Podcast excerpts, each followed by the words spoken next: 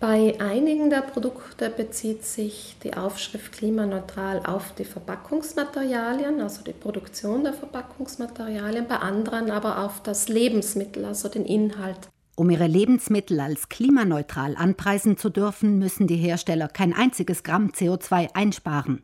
Konkrete Vorgaben, klimaschonender zu produzieren, brauchen sie nicht zu erfüllen. Stattdessen können sich Unternehmen klimaneutral rechnen. Das Konzept beruht auf der Klimaneutralität durch sogenannte Kompensation. Das bedeutet, man kann die Treibhausgasemissionen, die aufgrund der Produktion des Lebensmittels entstehen, berechnen lassen und dann als Ausgleich ein Zertifikat kaufen, ein sogenanntes Kompensationszertifikat, das bescheinigt, dass an einem anderen Ort der Welt ein Klimaschutzprojekt in ähnlicher Größenordnung der Emissionen umgesetzt wird. Die Zertifikate muss das Unternehmen bezahlen. Das Geld fließt zum Beispiel in Projekte zum Aufforsten von Wäldern im globalen Süden. Die Aussagekraft dieser Klimaneutralität steht und fällt natürlich mit der Qualität der Klimaschutzprojekte und der Zertifikate.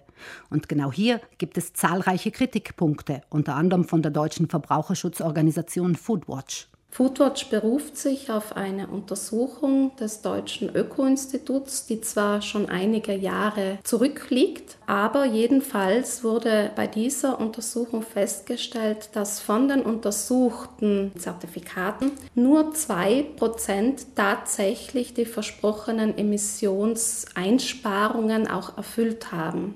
Gerade mal 2%. Alle anderen konnten die versprochene Einsparung nicht erreichen. Somit werden auch die kompensierten Emissionen nur teilweise erreicht, wenn überhaupt. Verbraucherschutzorganisationen befürchten hinter dem Ausgleich durch Zertifikate nicht viel mehr als Greenwashing und halten das Ganze für irreführend.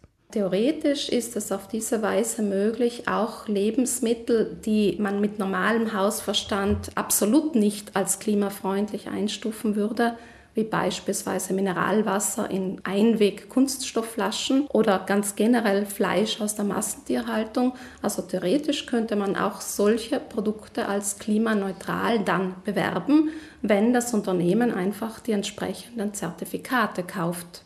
An den Kompensationszertifikaten bemängeln Verbraucherschützer noch mehr. Etwa, dass die Kalkulation der Treibhausgaseinsparungen oft von nicht realistischen Annahmen ausgehe. Ein weiterer Kritikpunkt ist die sogenannte Zusätzlichkeit. Damit produzierte Treibhausgasemissionen effektiv neutralisiert werden, muss die Einsparung eine zusätzliche sein. Also es darf sich dabei nicht um ein Projekt handeln, das ohnehin schon in der Schublade geplant war und das sowieso realisiert wird, sondern es muss ein zusätzliches Klimaschutzprojekt sein, das eben eine zusätzliche Einsparung erbringt. Und diese Voraussetzung erfüllen viele der Projekte hinter den Zertifikaten nicht wirklich.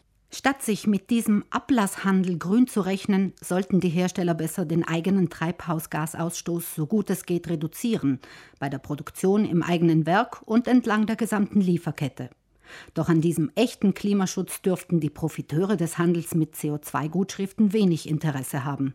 Die Zertifikate werden durch gewinnorientierte Organisationen gehandelt. Also hier werfen die Verbraucherschutzorganisationen zu Recht auch den Organisationen vor, dass es zu wenig unabhängige Kontrolle gibt. Daher fordern Verbraucherschutzverbände explizit ein Verbot von Werbung mit der Aussage klimaneutral. Die EU-Kommission arbeitet derzeit daran, das zu regulieren. Ein Entwurf für eine Richtlinie zu umweltbezogenen Aussagen auf Produkten liegt zumindest schon mal vor.